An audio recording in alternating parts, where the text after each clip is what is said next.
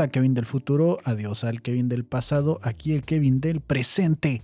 Estamos de regreso en el Blogcast número 28, hoy en lo que se supone debería de ser el viernes informal, pues hoy estamos en sábado, ¿no? Porque el día de ayer no alcancé a grabar, no alcancé a subir el blog porque eh, me puse a hacer una continuación en la remodelación constante en la que está este estudio y pues eh, me, tomó más tiempo del que pensaba y no alcancé a grabar el blog. Y qué pena la verdad con ustedes, pero aquí estamos de regreso. Y siendo hoy pues, qué más informal que grabarlo en un día que no corresponde, ¿no? Grabarlo en sábado, pues hoy traigo varios temas, varios eh, momentos de, de la semana, momentos de ya que llegamos al final de la semana eh, esta semana me volví a escapar al Open Mic, como es de costumbre ya los miércoles, ya lo estoy volviendo parte de mi rutina nuevamente, estar saliendo en mi hora de comida del trabajo y me voy a subir 5 minutos en el Open Mic del Moods. A quien le mando un saludo es al host de dicho, pod, de dicho Open Mic, al Fabo Mesa, que siempre me hace el favor de subirme en cuanto llego, ¿no? Que es muy considerado y pues la neta se agradece bien cabrón porque pues hay mucha gente que llega desde bien temprano y se apuntan y esperan su lugar en la lista hasta que llegue su momento para subirse al escenario y pues eh, poder presentar sus cinco minutos de chistazos que traen. Que este, esta semana fue como el, estuvo raro el Open, digo es el único al que estoy yendo, pero estuvo raro porque había como muchos niños. Tengo entendido que Víctor Tuxpan, maestro de comedia de la ciudad de Tijuana, em, dio como un curso, como un campamento de verano para niños que quisieran hacer pues stand-up, que quisieran aprender de la comedia y estaban ahí calando sus materiales, ¿no? Sus chistazos y, la verdad es de que no me quería yo sentir como... Eh, como que estaba fuera de lugar, pero sí estuve fuera de lugar. No me quise subir después de un niño. No es que no quisiera, no, no me tocó, pero no quería yo subirme después de un niño que contó cómo le habían hecho un reporte y cómo la señora de la escuela lo, lo, había eh, reportado, la, la, de la cooperativa y cosas así, que en la cooperativa las señoras eran las que movían, ¿eh? son las mafiosas de la escuela, se sabe que pues son las personas que mueven el dinero dentro de la escuela y tienen la plaza más asegurada que la directora o que cualquier otro maestro, ¿no? Eh, la verdadera persona que se lleva el dinero en la escuela es la señora de la cooperativa, ya que pues ella maneja la única merca autorizada para venderse dentro de la escuela. Es un completo, hay un negocio eh, de, ya, ya vamos a llamarlo casi, casi de comparado al nivel del narco, ¿no? O sea, ya tener una cooperativa en la escuela llega a ese nivel.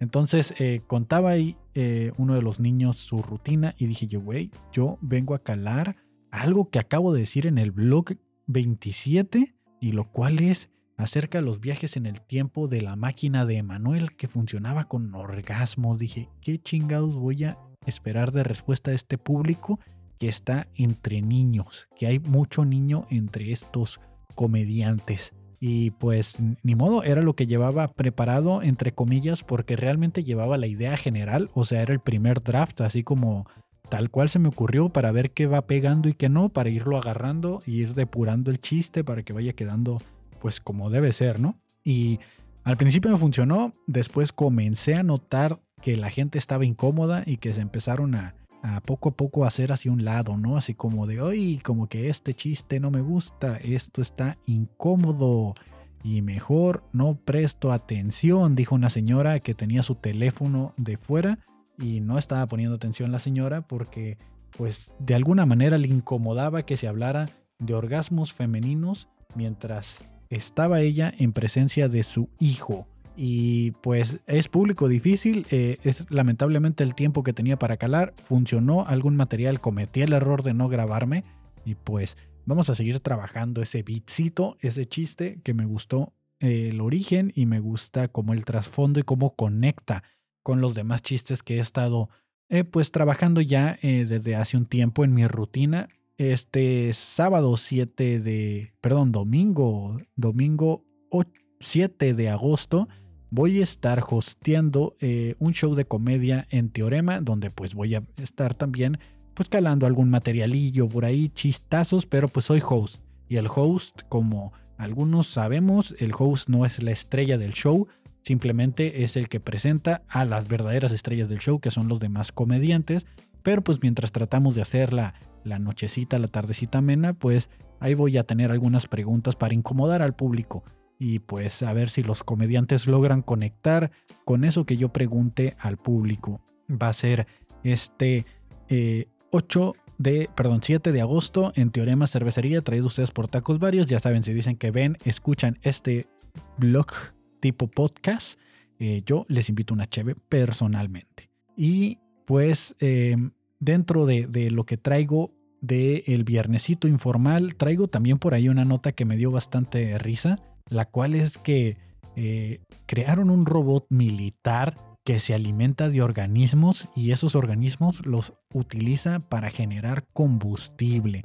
Ya estamos, o sea, nadie vio Terminator, o sea, nadie vio la guerra de los mundos donde eh, se comían a las, bueno, fue en la guerra de los mundos, no fue en Terminator, donde utilizaban a los humanos como combustible, o no lo sé, tal vez la Matrix, tanto que hablamos del algoritmo y ahí está nuevamente la Matrix mencionándose y, pues, ¿qué pedo, no? O sea, ¿por qué, no, por, qué, ¿por qué estamos haciendo estas máquinas, robots que se alimentan y de, de, organismos y los convierten en combustible? Me imagino que han de ser así unos tipos de biodiesel o biocombustibles y no es tanto una amenaza eh, para la humanidad que nos vaya a matar a todos, ¿no?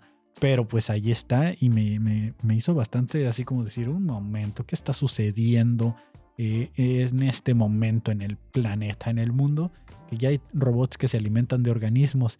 Y de la misma manera, como me van saliendo estas noticias de, de ciencia y tecnología, un científico, fíjense ustedes, salió a disculparse por presentar foto de una rodaja de chorizo en vez de una estrella. El científico eh, francés publicó en una de sus redes sociales em, una foto que decía, aquí vemos la estrella más cercana que tenemos al Sol, eh, la cual es eh, Alpha Centauri, creo que era.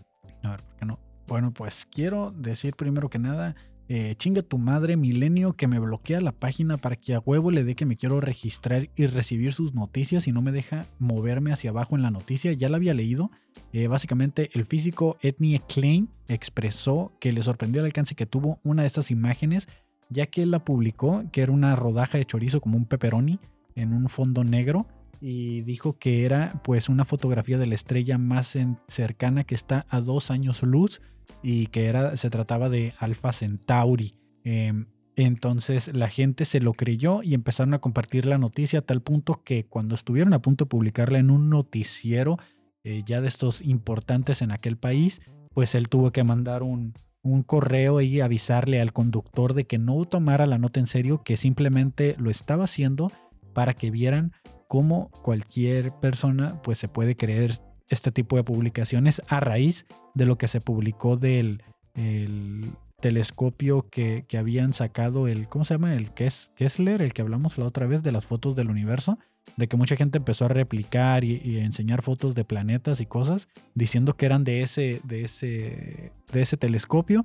Y él hizo prácticamente lo mismo, como a base de broma de miren qué fácil es que ustedes se crean cualquier tontería. Y lo hizo y pues la gente sí se lo creyó. Y la neta es que tú lo ves y sí parece como estas fotos que te muestran del sol así y todo.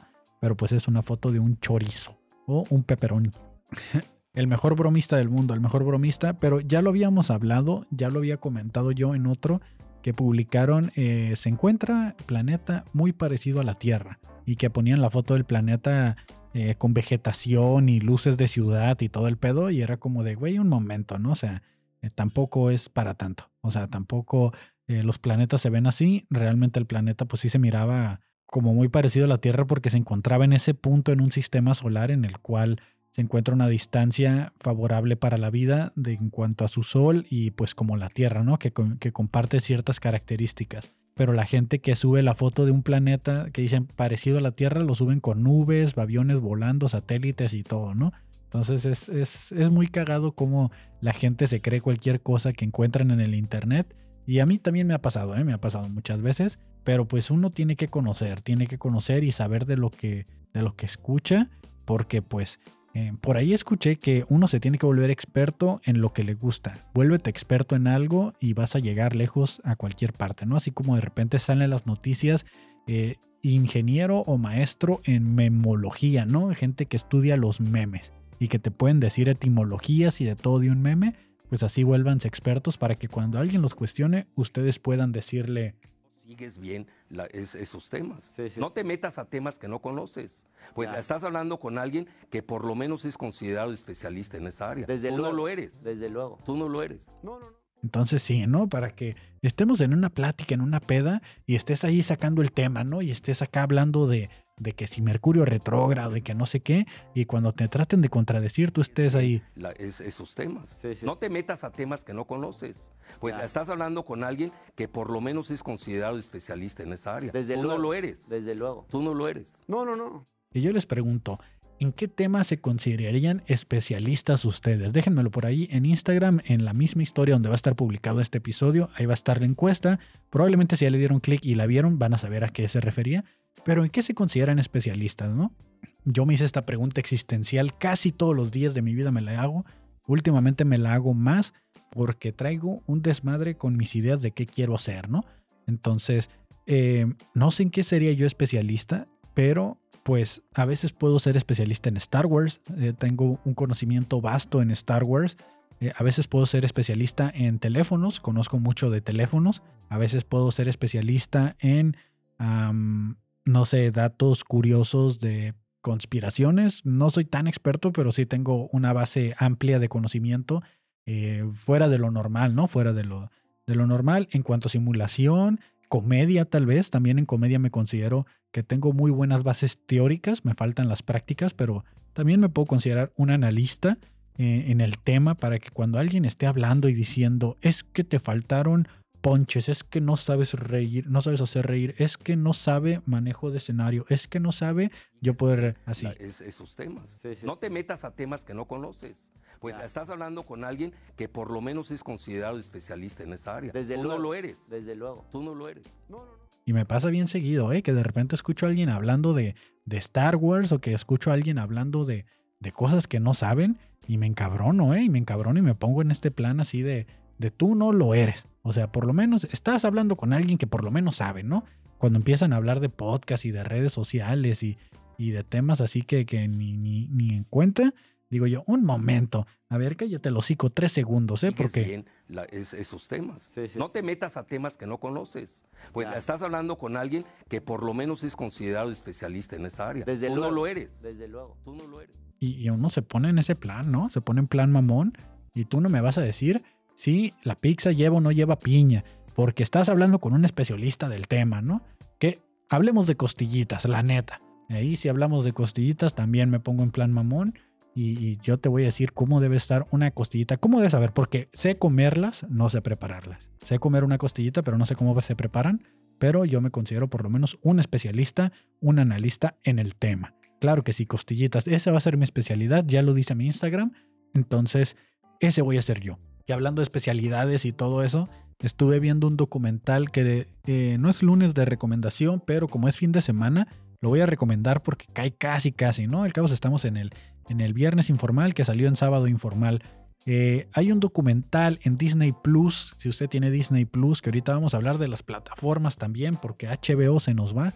Eh, hay un documental que se llama Light and Magic, que básicamente te explican o te están contando una historia eh, de cómo la industria de los efectos especiales eh, fue creciendo y fue desarrollándose y fue eh, volviéndose más sencilla y cada vez fueron abriéndose más y más pasos a través de la era digital, de cómo ah, hacían un efecto especial con de repente con monitos, con, con plastilina, arcilla y, y figuras a escala y tomas con cámaras especiales que ellos construían hasta el punto de llevarlo a, la era digital, cómo ellos mismos fueron orillando a que se empezaran a hacer tarjetas gráficas y todo este tipo de cosas.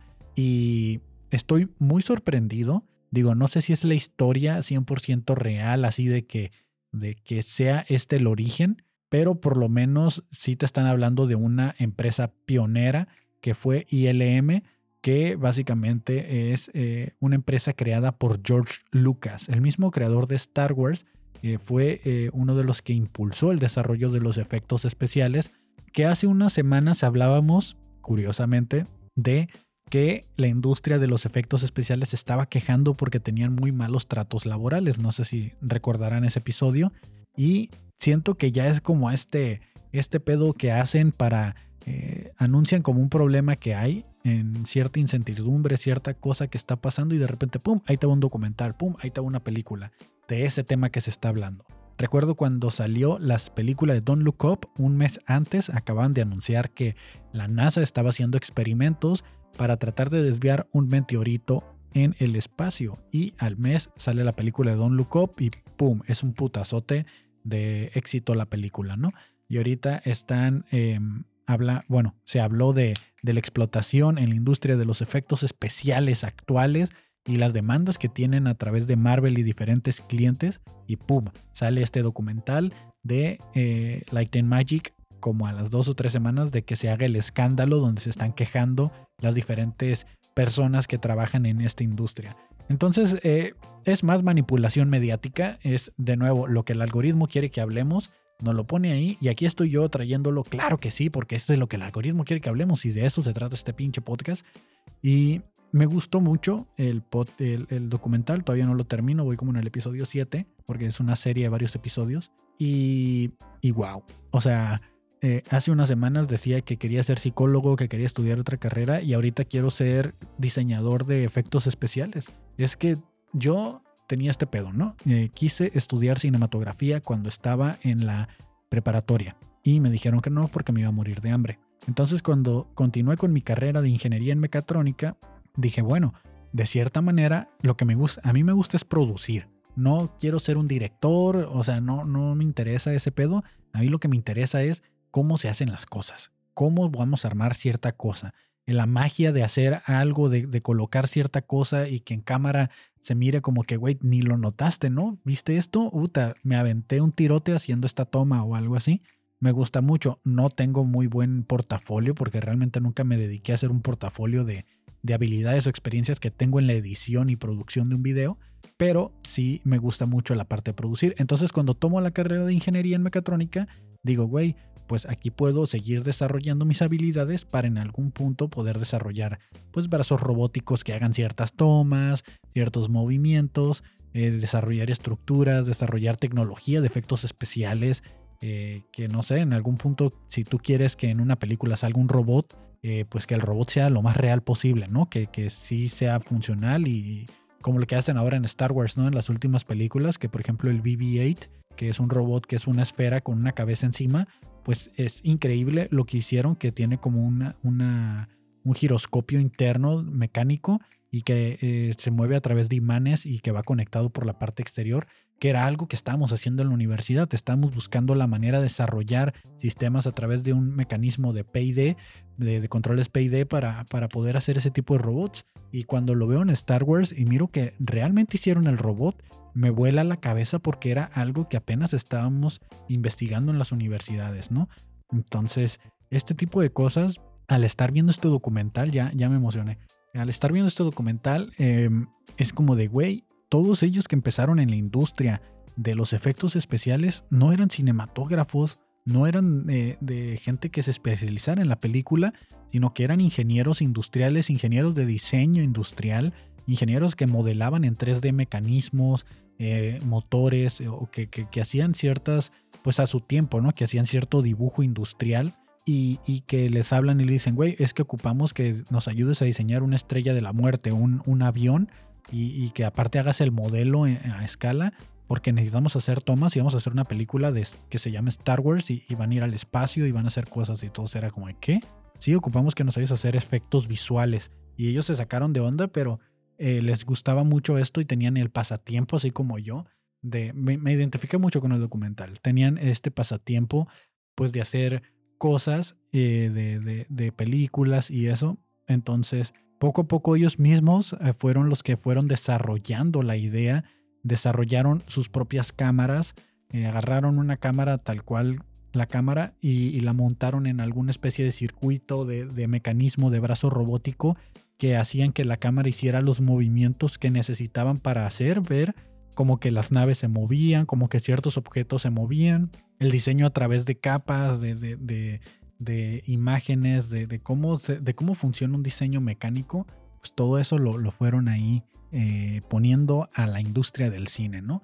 Entonces, al estar yo viendo este documental, me vuela la cabeza completamente y digo yo, güey, pues es muy parecido a lo que yo pensé que podría ser si en algún punto orientaba mi carrera de ingeniero a la industria cinematográfica. Y, no sé, eh, sí, me hace, me hace cuestionarme de que a lo mejor ya estoy tarde porque ellos pues estaban en este punto, ¿no? En el que no existía nada, yo estoy en un punto en el que ya existe todo, o por lo menos existe mucho avance tecnológico, tanto así que ya los efectos visuales pues es casi 100% digital, es muy raro que utilicen eh, props físicos, se utilizan, sí se utilizan cosas, pero al final de cuentas van complementadas con, con CGI, con tecnología digital, entonces la parte que a mí me interesaba o la parte que a mí me gusta de, este documental, de toda esta historia de los efectos especiales, es el, es el hacer, ¿no? El hacer una, una figura física, el hacer un, robot, el hacer un animatronics em, que se mueva a través de, circuitería, de mecanismos, pues ya ahorita actualmente ya no se utiliza tanto porque tenemos la, simulación en, en digital, que también se hacer simulación, o sea, yo sí sé hacer diseño mecánico en 3D, simulaciones y cosas, pero pues eh, de, a manera de diseño mecánico, diseño industrial. Entonces eh, eh, me meto la idea ahorita en la cabeza de que ahora quiero hacer eso. O sea, ahora quiero diseñar efectos especiales y, y no sé, a lo mejor la industria del cine en México está despegando, tiene futuro en los siguientes 10 años y para cuando eso llegue yo ya estoy listo con el conocimiento que pueda desarrollar de aquí a 10 años, habilidades que pueda adquirir y, estar listo para esa industria eh, cinematográfica que viene en México. También en México ya viene la industria aeroespacial, eh, pero pues más hacia el espacio, ¿no? Ya están abriendo una agencia eh, de investigación espacial en México en colaboración con otros países y que va a ser como la agencia latinoamericana, que también me dice, güey, no descuides tu carrera y enfócate en agarrar cierta habilidad, volverte experto, volverte un analista de un tema para que puedas encajar en esos proyectos que vienen a futuro. Pero, ¿qué hago? O sea, ¿cómo voy a lograr algo así? ¿Qué necesito hacer? Entonces, siento que ahorita mi, camino está desviado hacia la, comedia, al entretenimiento, a otras cosas. y tengo muchas cosas que me apasionan, muchas cosas que quiero hacer y a veces siento que no avanzo. A veces siento que no hago nada, a veces siento que, que todo lo que estoy haciendo no tiene ningún sentido. Eh, lo platicaba eh, con diferentes personas que, que pues sería muy sencillo para mí, eh, siempre lo digo, rendirme, es lo más sencillo del mundo, rendirse, pero a qué costo, ¿no? O sea, ahorita yo gasto bastante, como el 50% de mis ingresos los gasto en toda esta producción, sacar podcast, eh, mantener, eh, en invertir en micrófonos, en invertir en, paneles acústicos, en, comprar otra cosita que si ya estás algo haciendo ruido hay que reemplazarlo y, en estar mejorando todo lo que es la integración de Carto Inc. del, estudio. Gasto mucho, eh, le dedico mucho, mucho tiempo, no tengo tiempo prácticamente para mí, entonces todo lo estoy invirtiendo y dedicando a este proyecto.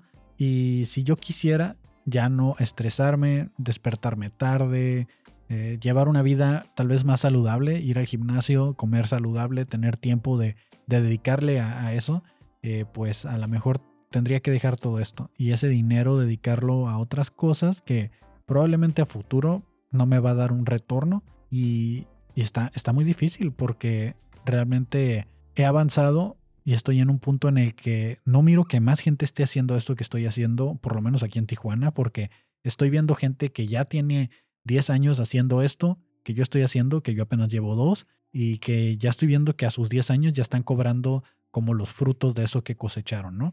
Como eh, miro mucho el ejemplo de leyendas legendarias, y no el podcast, sino la producción, que es sin contexto, y escucho su historia, escucho todo lo que hicieron, y digo como, güey, entonces no estamos tan mal. Escucho eh, la historia de Chumel Torres eh, con el pulso de la República y también eh, el proceso es difícil. Escuchas sus anécdotas, escuchas por lo que pasaron y, y hace mucho conflicto, ¿no? Porque dices tú como, ellos dicen, güey, es que si no la has perreado, si no la has sufrido, no lo vas a lograr. Entonces es como, se me hace fácil decir, ok, ya estoy sufriendo y por lo tanto, lo, por lo tanto voy a lograrlo, ¿no? Como ya estoy sufriendo, como ya la estoy perreando, estoy seguro que sí lo voy a lograr. Y, y es donde no creo que sea 100% necesario o que sea real, ¿no? Que sea verdad. O sea, ¿qué tal y sufres y sufres y nunca lo logras, ¿no? Como hay películas eh, que te muestran un personaje que siguió sus sueños durante toda su vida, pero nunca lo logró y vive siendo un fracasado y perdió a la familia, perdió todo y vive siendo un fracasado porque persiguió su sueño y, sigue y sigue y sigue y casi se muere y nunca lo logra, ¿no? Y también están los casos de que después de 10, 15 años de perrearla, perrearla, perrearla, lo logran. Entonces, es, un conflicto, un constante sabotaje en el que estoy todo el tiempo, que no sé a si a alguien más le pasa, por eso lo hago aquí, si alguien más se identifica con esto, pero simplemente estoy disfrutando del proceso. Eh, disfruto mucho del proceso, a veces sí me quiero rendir, pero mientras está sucediendo lo disfruto, algo bueno saldrá de esto, han salido muchas cosas buenas, eh, no sé si lo comenté aquí en este podcast o fue en otro, pero por ejemplo una de las cosas buenas que a mí me sucedieron fue que he conocido a mis ídolos. O sea, ¿cuántas personas pueden decir que conocen a sus ídolos, que, platican con ellos y que próximamente van a estar de regreso y que ya te están considerando pues para pasar un rato, para salir a, tomarse unas cheves o lo que sea? O sea, ese tipo de cosas son como las que digo, ok, es como la recompensa por todo lo que estoy pasando y, cuesta trabajo, cuesta trabajo. Eh, dicen, hay que ser constantes. Para mí lo, lo, más complicado en todo esto es la constancia porque la mente juega mucho. Hay días en los que sí, como el fin de semana pasado, que me da el bajón y que digo, ¿sabes qué? No voy a hacer nada y me tiro a la perdición, así le digo yo, que es quedarme en casa viendo series, lavando ropa, limpiando y, jugando videojuegos. Ese es para mí tirarme a la perdición, ¿no? Entonces, no sé hasta qué punto voy a parar o hasta qué punto voy a sentir que lo logré, porque realmente no tengo un objetivo de éxito, simplemente lo estoy haciendo porque me gusta y no, no estoy considerando cuando llegue aquí ya lo logré, sino simplemente estoy viendo y qué más, y qué más, y qué más. Porque es una satisfacción en el ego cada vez que logras algo, es una satisfacción que creo que todos necesitamos, es el salario emocional que yo consigo eh, darme para pues mantenerme en este mundo de mierda, ¿no? Que se está yendo al carajo todos los días, donde un científico publica una foto de un pepperoni y todos se lo creen, donde pasan muchas cosas que el algoritmo nos muestra y que de cierta manera el algoritmo es cruel, el algoritmo es culero porque nos muestra muchas cosas que, que nos deprimen, o sea, que, que deprimen constantemente y, a veces uno no anda de ánimos y, cuando no andas de ánimos y, no sabes qué pedo y, que la gente te pregunta, oye, ¿cómo estás? ¿Qué, ¿Qué tienes? ¿Qué sientes? Y a veces lo único que quieres responder es... Me está llevando la verga, no la cuajo, no la hago. Y, y es verdad. O sea, el otro día preguntaba yo, ¿a quién, quién tuvo una semana de la verga, no? ¿Quién tuvo una semana de la chingada? Y responde alguien, pues todos. Entonces, como que estamos bien acostumbrados a estar sufriendo, ¿no? A decir, ah, la estoy sufriendo, la estoy perreando. Y, y pues creo que de eso se trata la vida, si no, no tendría chiste, ¿no? No tendríamos metas, objetivos, em, no ambiciones, no nos moveríamos, no habría algo que nos, que nos esté impulsando para continuar eh, para continuar siguiendo, ¿eh? para continuar continuando, para continuar siguiendo. Así estamos bien redundantes en el, episodio de hoy. Y, me cuesta mucho trabajo también entender a las nuevas generaciones. Me voy a meter ya en problemas aquí con las nuevas generaciones que cada vez son más inútiles. O sea, cada vez miro generaciones nuevas eh, y, no estamos hablando de muy lejos, tengo 27 años, estoy hablando de generaciones que vienen 3 años atrás de mí, 2 años, 4 años, eh, vamos a hablar de, cuatro años para atrás, ¿no? Eh, ya no tanto tres años, porque pues eso sí, como que todavía ya, ya, ya se van componiendo, pero voy a hablar de, de, experiencias de gente que cercana, amigos, familiares y, conocidos, que yo los veo dependientes de los papás. Los veo que, no pueden tomar un transporte público, los veo que, que no les, por no decir que les falta barrio, ¿no? Y, yo me pregunto, ¿qué van a hacer esa gente? ¿Qué va a hacer esa, esas personas si el día que les falten los papás? Y si los papás estarán conscientes, y, esto es, algo muy personal y muy cercano a la familia también, que, que están haciendo a los hijos unos inútiles dependientes que dicen, bueno, es que no quiero que pasen por lo que yo pasé. Pero ¿qué va a pasar el día que no estés? O sea, les estás haciendo mucho daño al volverlos dependientes de ti mismo. A veces hay que dejarlos ir y cuesta y duele. No soy padre para dar el mejor ejemplo, pero sí soy un hijo al que lo tenían sobreprotegido. O sea, sí soy un hijo que tuvo que decir, ya estuvo. O sea, ya déjenme en paz, por favor, necesito salir, necesito conocer, necesito equivocarme, necesito tropezarme, necesito aprender en cabeza ajena, necesito aprender por cabeza propia, necesito estas experiencias que tú tienes porque tú tuviste ciertas decadencias y que yo no voy a tener esas habilidades ni voy a ser igual de fuerte que tú lo eres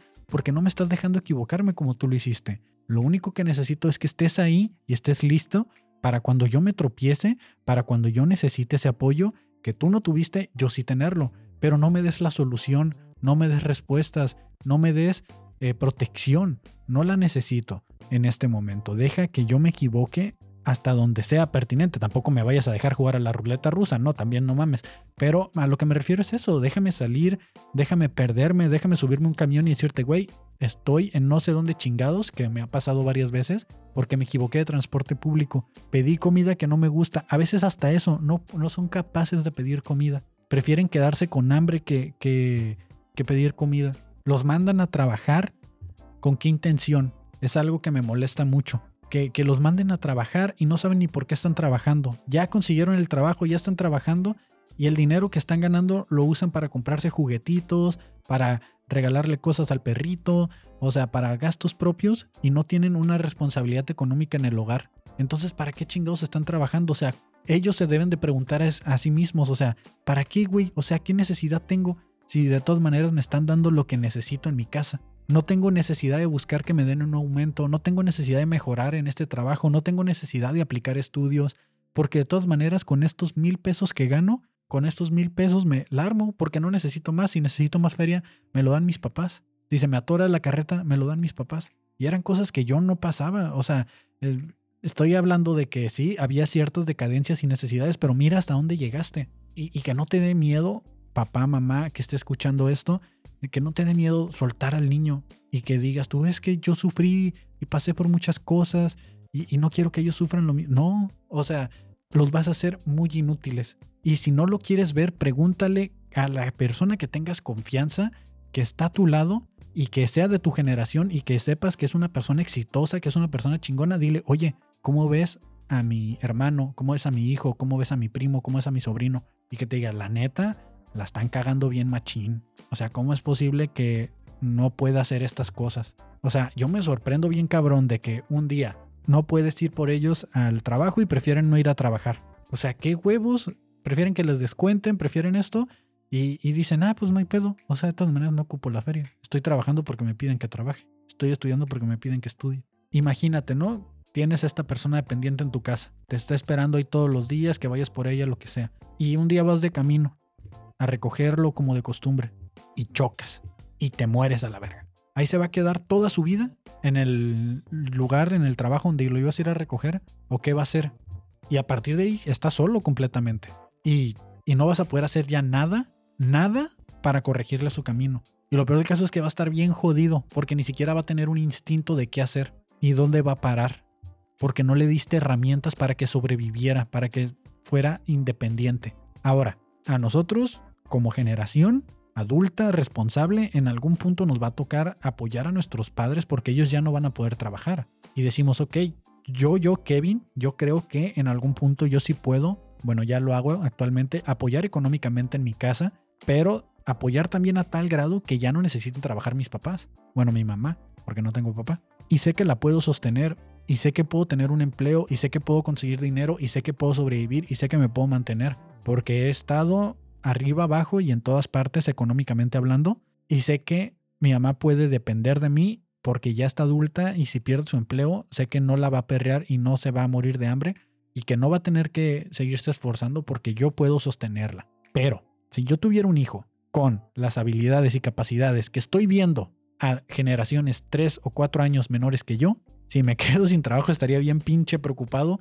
porque nos vamos a morir de hambre los dos o los tres, o los cuatro, o los que sean. Porque están en ese punto en el que se conforman con un salario de 1.800 pesos, 1.600 pesos, el salario mínimo. y no están pensando a futuro, no están viendo en necesito una casa, necesito un carro, se está poniendo cada vez más difícil la situación y que si bien no la van a armar porque pues está muy difícil, qué huevos que también dejen la carrera. De decir, ah, ya, pues no, no voy a estudiar, me voy a meter a trabajar. Que ya decía yo que el título no te hace.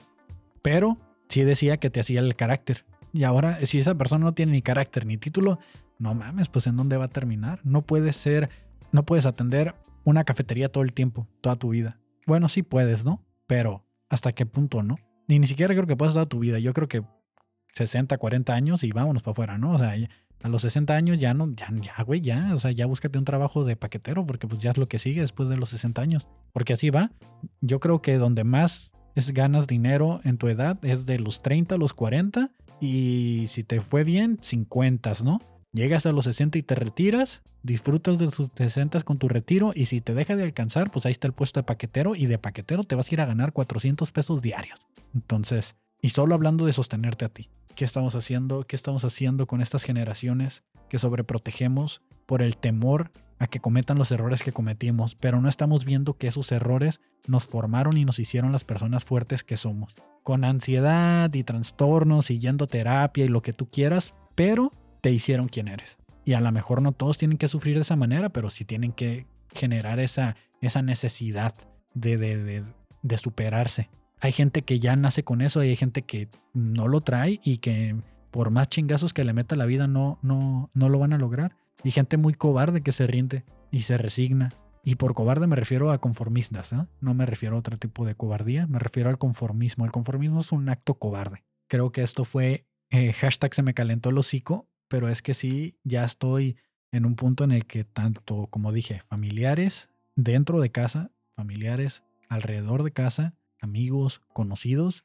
tienen este problema con sus generaciones cuatro años hacia atrás. Que para ellos a lo mejor no son cuatro años, son diez. Yo estoy hablando desde mis 27, ¿no? De mis 27, cuatro años hacia atrás. Vamos a hablarle a la generación de los 2000. De los 2000 para arriba. La generación que nació del 2000 para arriba. Para ser más claros, ¿no? Solo pónganse a analizarlos. O sea, y si alguien, si alguien tiene o está criando a una persona de esa generación y los está haciendo así de inútiles, mándenle este video, este audio, que lo escuchen, ¿no? Y porque no todos son así, ¿no? También me toca, me ha tocado conocer gente muy que, vale mucho, que, que ya los miras y ya están trabajando, pero cuando escuchas su contexto social del que vienen, te das cuenta que vienen de, una precariedad y, que la están perreando y que dices tú, pues por eso están echándole ganas. Al final de cuentas, eh, cuando tenemos una necesidad, cuando tenemos alguna pues algún trauma por ahí, es lo que nos impulsa a superarnos y ser mejores, pero cuando tenemos buenos tiempos, que no hay una necesidad, que no hay un problema, que no hay un dilema, pues nos hacemos flojos, nos hacemos conformistas porque no tenemos necesidades. Y el mejor ejemplo que tenemos son los juniors. Solo fíjate qué tan inútiles son los juniors. O sea, ya no necesariamente tienes que ser rico, millonario, para tener un junior en tu casa. Simplemente puede ser una persona que no ve las necesidades del hogar y ya con eso tienes un junior en casa de esos inútiles. Qué fuerte, ¿no? Qué fuerte.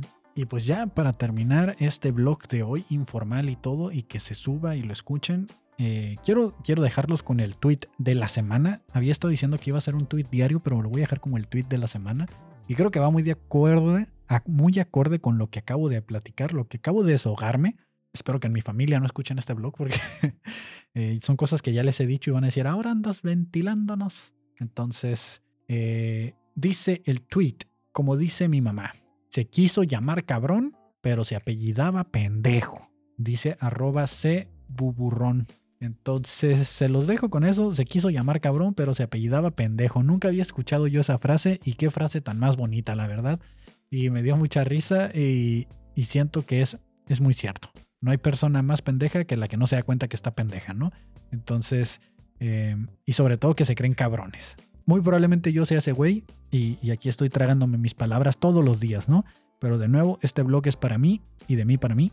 Y también si ustedes lo escuchan y lo disfrutan y les gusta, muchas gracias. Eh, les mando un saludo a todos aquellos que siempre están compartiendo eh, este bonito blog. Lo agradezco mucho. Espero conocerlos, verlos pronto gracias a todos los que me mandan mensajes. La verdad, a veces me, llega gente que ni conozco y esos, esos son los que digo yo así como que, wow, eh, cómo lo conocieron, ¿no? Cómo encontraron el blog y qué chido que les esté gustando. Eh, próximamente estamos en desarrollo de nuevos blogs, de nuevos podcasts, perdón, eh, como lo es El Casillero del Conserje, para que vayan y sigan ese Instagram. También síganme a mí como Kevin Cartón, que ahí publiqué en mis historias que no iba a haber blog. Entonces, si me siguen en Instagram, se van a enterar de todo lo que ando haciendo. Entonces, estamos en vivo y a todo color en Instagram todo el tiempo, actualizando y publicando las tonterías que ando haciendo. Soy la persona más fácil de secuestrar. No van a obtener nada porque pues en mi casa no hay dinero y, estoy endeudadísimo. Entonces, eh, si me secuestran, voy incluido con buró de crédito y todo el pedo, ¿no? Entonces, eh, soy la persona más fácil de secuestrar porque siempre estoy publicando dónde ando, qué ando haciendo y, y pues a lo mejor es secuestrar por la broma, ¿no? Porque pues económicamente no es redituable, se los digo yo, que ya lo he analizado, ¿no? Entonces, eh, nunca he comprado seguros de vida ni nada por el estilo. Soy la persona en la cual solo gastarías gasolina, my, friend, que está escuchando esto con intenciones de secuestrarme. Y pues nada, em, ya se me enfrió el hocico. Espero tengan un buen fin de semana. Y de nuevo, esto no es con intención de ofender a nadie, esto es para mí. Espero que de alguna manera reflexionen si es que eh, se identificaron con esto y si no, pues no importa, porque de nuevo, esto es para mí y tanto en la reflexión de, qué hacer, ¿no? De, de, la, de las cosas que nos apasionan como los efectos especiales y también de qué estamos haciendo mal, porque estamos haciendo cosas mal con las generaciones de los 2000 para acá. Y, y podría hablar todo el día de esto, ¿no? De la depresión que hay, porque pues ya nacen endeudados y nunca van a poder comprar su casa y digan lo que digan y tú no eres papá. Eh, no soy papá de sangre, pero sí tuve responsabilidades de un padre cuando eh, pues me quedé como el único, vamos a llamarlo como lo decía el, patriarcado antes de esta deconstrucción, eh, el único hombre de la casa, ¿no? Porque al final de cuentas yo era el segundo ingreso económico y a veces fui el primero cuando mi mamá no tuvo trabajo de la casa y al igual la dirección y ejemplo para mi hermana. Entonces, pues nada, muchas gracias por haber escuchado este blog. No soy un experto, pero digo lo que pienso. Y pues ya, ya, ya. Nunca sé cómo cortar esto ni despedirme, así que simplemente voy a tirar el, el intro y ya está. Bye, bye. Ya, ahí está sonando. Ya está sonando. No sigues bien esos temas. No te metas a temas que no conoces. Pues estás hablando con alguien que por lo menos es considerado especialista en esa área. Desde Tú no lo eres. Desde luego. Tú no lo eres. No, no, no. Me está llevando la verga, no la cuajo, no la hago.